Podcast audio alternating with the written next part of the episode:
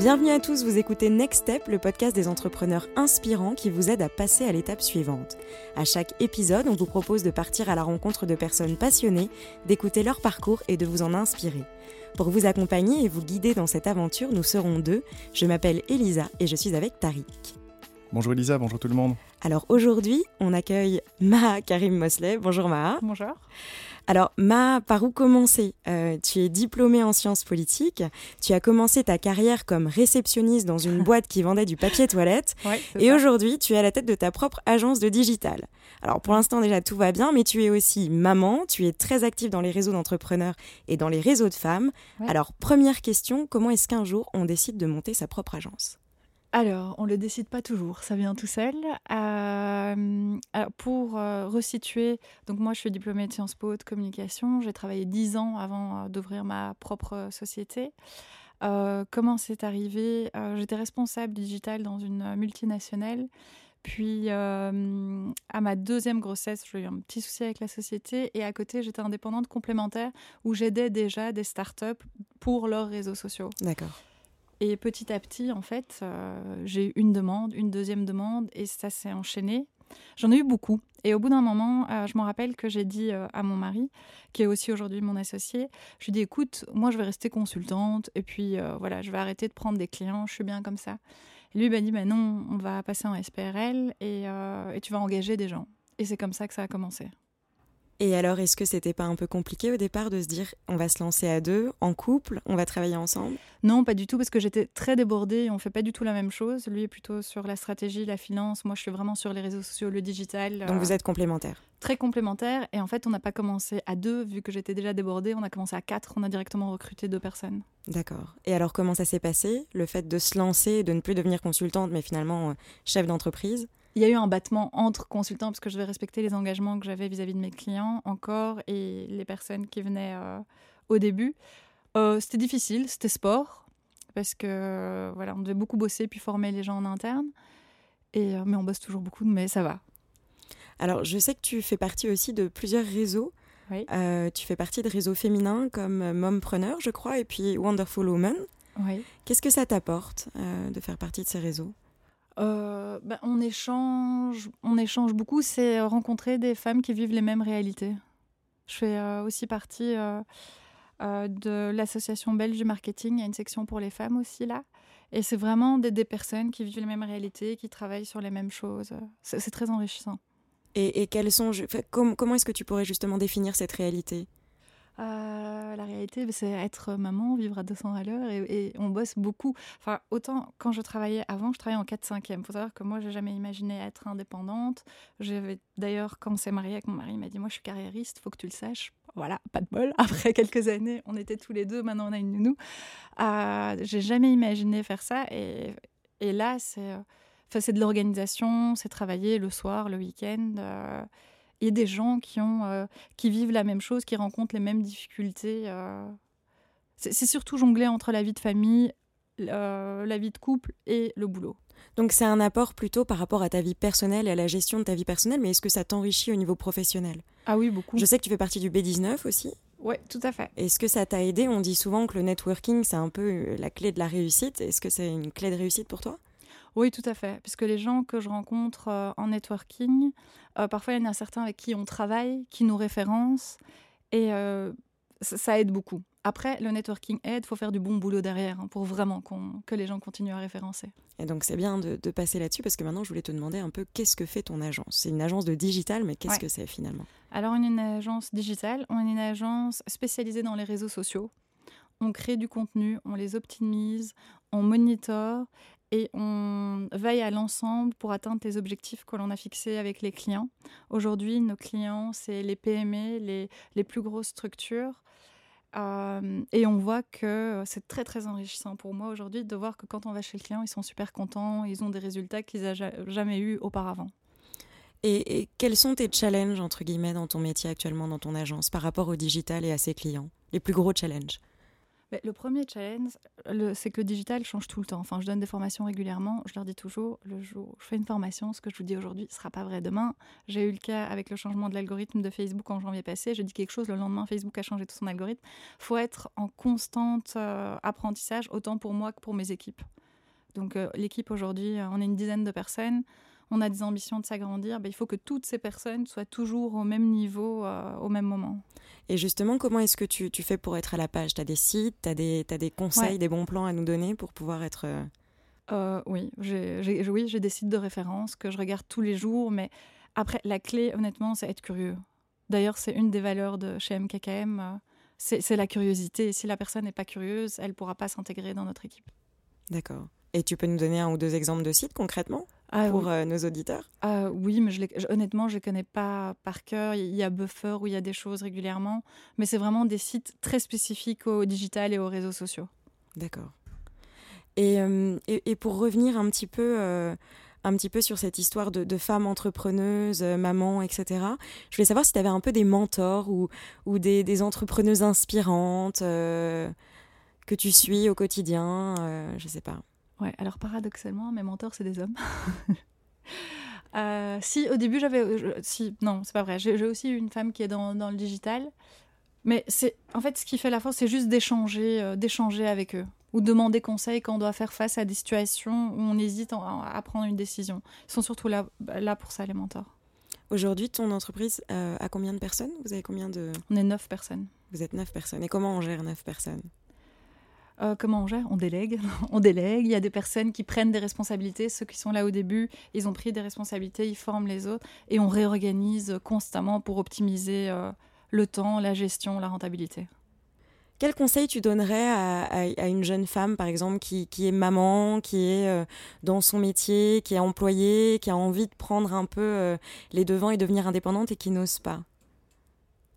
D'abord, il faut, faut, être conscient qu'il faut faire des sacrifices. Je veux dire, voilà, si on ne voit pas les enfants pendant un moment donné, il faut faire des sacrifices. Si on est prêt à le faire, après, c'est euh, de se former, de, se former et de s'entourer des bonnes personnes. Enfin, de s'entourer de bonnes personnes qui se fixer un objectif. Et je veux dire, pas, voilà, comme on dit, être millionnaire, c'est pas un objectif, un objectif concret dans une durée de temps chiffrée et s'entourer des personnes qui peuvent nous aider à atteindre cet objectif-là. Et toi, comment tu as fait pour t'entourer des bonnes personnes? Euh, ben, moi, on va dire que c'était facile à la base, vu que mon associé, c'est mon mari, on est complémentaires, on n'a pas du tout la même formation. Et après, dans les recrues qu'on a eues, aujourd'hui, j'ai pas deux personnes qui ont la même force dans l'équipe. Ce que je vais recruter, c'est chaque fois la force qui me manque dans l'équipe. Et comment tu détermines tout ça? Comment est-ce que tu, tu gères? Ben, C'est selon les besoins qu'on voit régulièrement apparaître euh, des clients, les difficultés qu'on rencontre euh, tous les jours. Et donc tout le monde est complémentaire? Tout le monde est complémentaire, oui. Alors maintenant qu'on a un peu défriché le terrain, qu'on te connaît un petit peu plus, je vais laisser la parole à Tariq. Depuis tout à l'heure, il écoute attentivement notre discussion et c'est le moment de son décryptage. C'est à toi, Tariq. Merci Ma. Donc, on s'est rencontrés il y a quelques années et je me souviens bien à l'époque, un jour, tu m'as fait confiance et tu m'as envoyé euh, ton premier slide deck de ta première offre. Tout à fait. Et, euh, c'est plus du tout la même chose. Voilà, c'était donc justement ma question. C'était euh, euh, bah, je crois qu'on est tous dans le cas, on, a, on réfléchit beaucoup, on a une idée, puis on la met sur papier, puis on la partage avec des gens qu'on connaît très bien, puis qu'on connaît un peu moins bien, et puis c'est aujourd'hui, bah, c'est deux ou trois ans après. Quelle, est, quelle part de ce slide deck euh, reste? Et à l'inverse, euh, si tu devais refaire ce slide deck aujourd'hui, comment est-ce que tu le ferais? Oh, la, cible aussi d'MKKM a changé, le positionnement d'MKKM aussi a un peu changé. Ce slide deck, la base est la même, sauf qu'elle a été optimisée et adaptée au nouveau positionnement.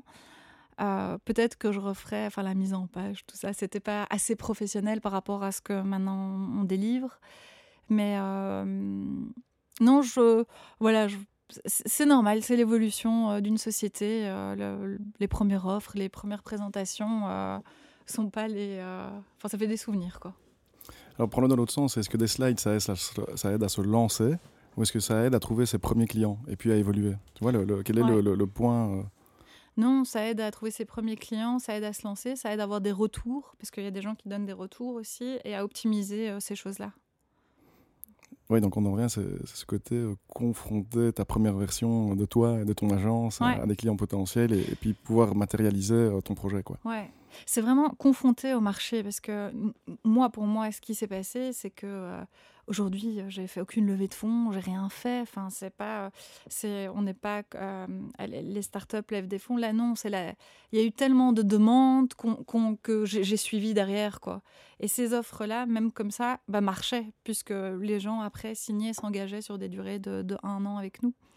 Donc euh, voilà. J'aime beaucoup ce que tu dis sur la curiosité. Ouais puisque euh, dans ton parcours, finalement, voilà, tu étudies la science politique, donc je crois que tu es passionné d'ailleurs de politique. Ouais, j'adore. Et c'est. Euh, J'en ai jamais euh, fait. c'est un peu comment expliquer à ses parents, tu vois, un peu comme comment t'as fait, tu vois, ou comment s'expliquer à soi-même qu'on peut être un expert du droit, des sciences politiques ou ingénieur, et puis faire un complètement un autre métier, quoi. Ouais. Ah, je, suis aussi diplômée de communication, donc c'est et, et, la politique, ça a toujours été une passion à côté. Donc euh, voilà, je suis d'origine libanaise et on va dire que du côté du Moyen-Orient, il y a pas mal à, à défricher du côté euh, politique. Et euh, au niveau de l'Union européenne, enfin, je trouve l'Union européenne, le Moyen-Orient, je trouve tout ça passionnant. Mais j'ai toujours, à la fin de mes études de sciences politiques, j'ai dû faire des mémoires où j'ai interviewé beaucoup de gens dans les institutions et tout ça. Et en fait, au plus j'en savais, au moins je me portais bien. Donc je me suis dit, ça, ce sera. J'avais pas trop envie de m'en rapprocher, mais ça reste une passion. J'adore regarder les débats. Mais la communication, euh, ça a toujours été, euh, depuis le début, puisque j'ai fait l'ECS en communication. Et euh, j'ai toujours voulu y toucher quand j'ai travaillé dans une multinationale.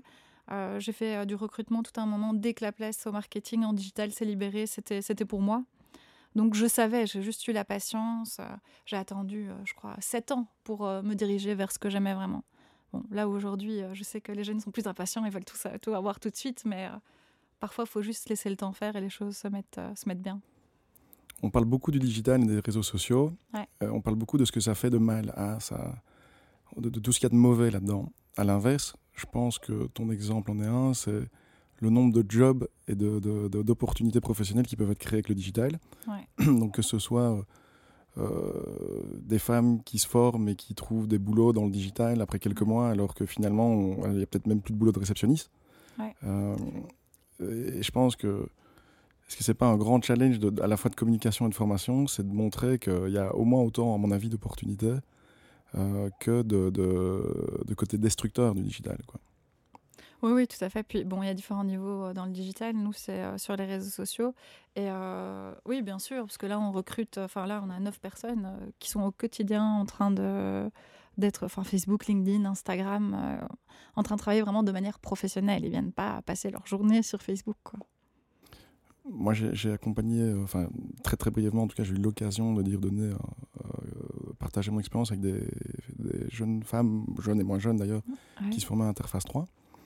et c'est vraiment, enfin moi je crois vraiment là-dedans. c'est le côté, le, les, les, comment trouver un emploi bah, le, marketing aujourd'hui, justement, quand tu vois la diversité des gens, des profils, de types de commerce, je pense qu'il n'y a jamais eu autant de diversité et d'opportunités pour des femmes de se former rapidement et de répondre à un besoin de euh, petits et moyens commerces ou de, de, petites et grandes entreprises. Et que ce soit euh, euh, par rapport à ton origine ethnique, ton quartier, ton, ton ta, passion. Je veux dire, aujourd'hui, je crois que finalement, tu peux être libanais rapport et tu trouveras des clients qui cherchent euh, un marketeur libanais rapport. Ouais, euh, Enfin, voilà, moi je, je crois que. oui, tout à fait, je suis tout à fait d'accord.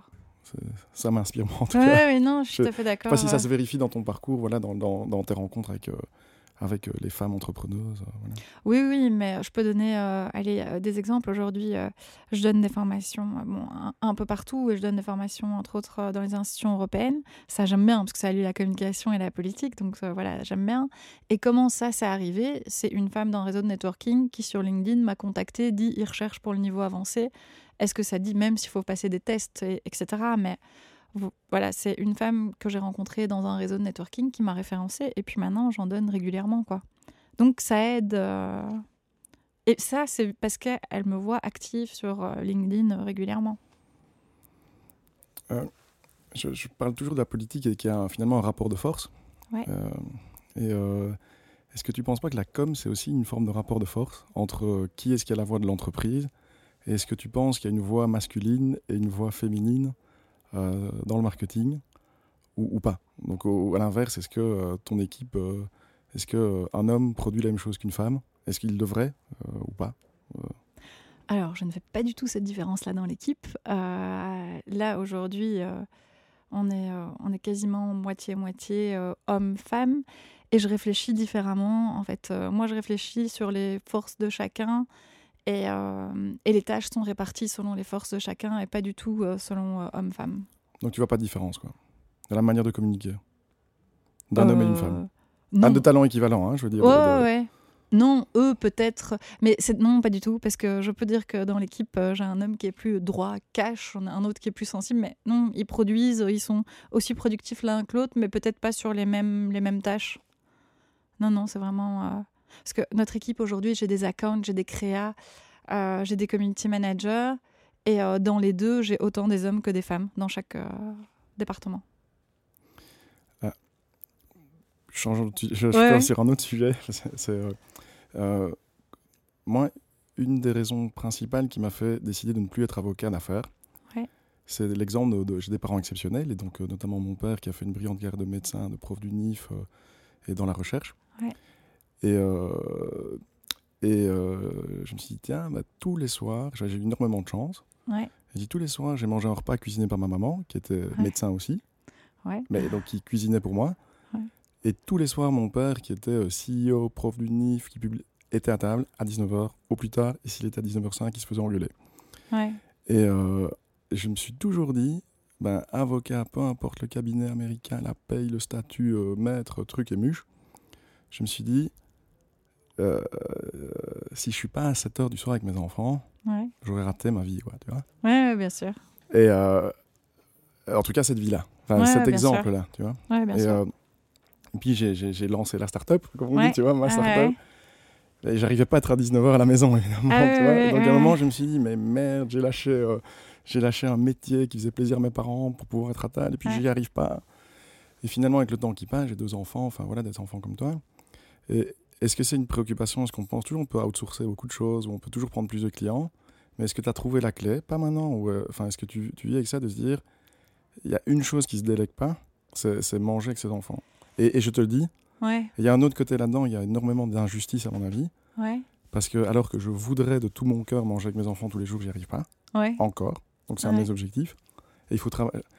Donc et en ça, c'est injuste parce que euh, je me repose beaucoup, beaucoup sur mon épouse. Euh, et, en même temps, je me rends compte, bah, tu sais déjà, on peut pas outsourcer ça. Donc, est-ce que tu as trouvé une solution à ça? Bien sûr. Euh, il faut savoir qu'au début, mon mari, lui, avait euh, sa start-up. Enfin, il l'a toujours, mais bon, voilà, c'est les associés qui reprennent un peu. et donc, lui était, comme toi, quasiment jamais là. D'ailleurs, moi, je travaillais en 4-5e. C'est pour ça que je dis que je n'imaginais jamais être indépendante. Je ne travaillais pas le mardi, mercredi après-midi. J'étais avec mes enfants. Euh, depuis que j'ai commencé MKKM, c'est totalement autre chose.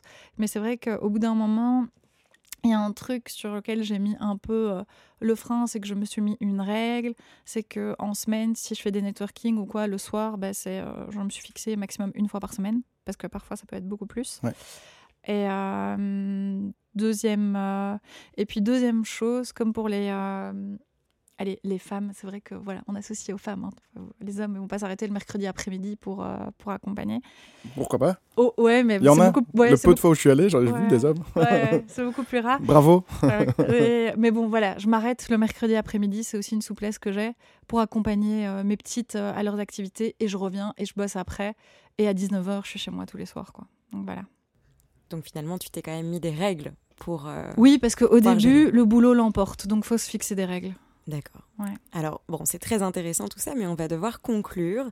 Et pour cela, on a décidé de te poser euh, quelques questions courtes. Alors, tu ne dois surtout pas réfléchir et répondre le plus brièvement possible. D'accord. T'es prête? C'est parti. Alors, un conseil que tu aurais aimé qu'on te donne? Au début, s'entourer vraiment des, personnes, des compétences qu'on n'a pas qui peuvent être complémentaires aux nôtres. Le cliché qu'il faut absolument oublier sur la vie des entrepreneuses. Oh, qu'on va que, que, qu'on choisit les horaires qu'on veut. Non, c'est nos clients qui décident aussi euh, le boulot qu'ils imposent.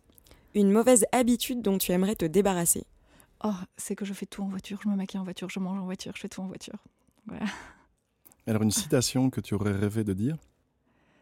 Euh, Que j'aime bien, j'aurais rêvé de dire, de, de, dire, je sais pas, que si un jour quelque chose se fait pas ou qu'on n'a pas de chance, c'est pas grave, la chance sourira le lendemain. Très bien. Alors c'est la fin de ce podcast. Merci pour votre écoute. On espère vous avoir inspiré. Merci Ma, merci Tariq et n'hésitez pas à nous laisser vos commentaires. Merci Tariq, merci Lydia. Merci Ma, à bientôt et merci à tous. Merci Lydia.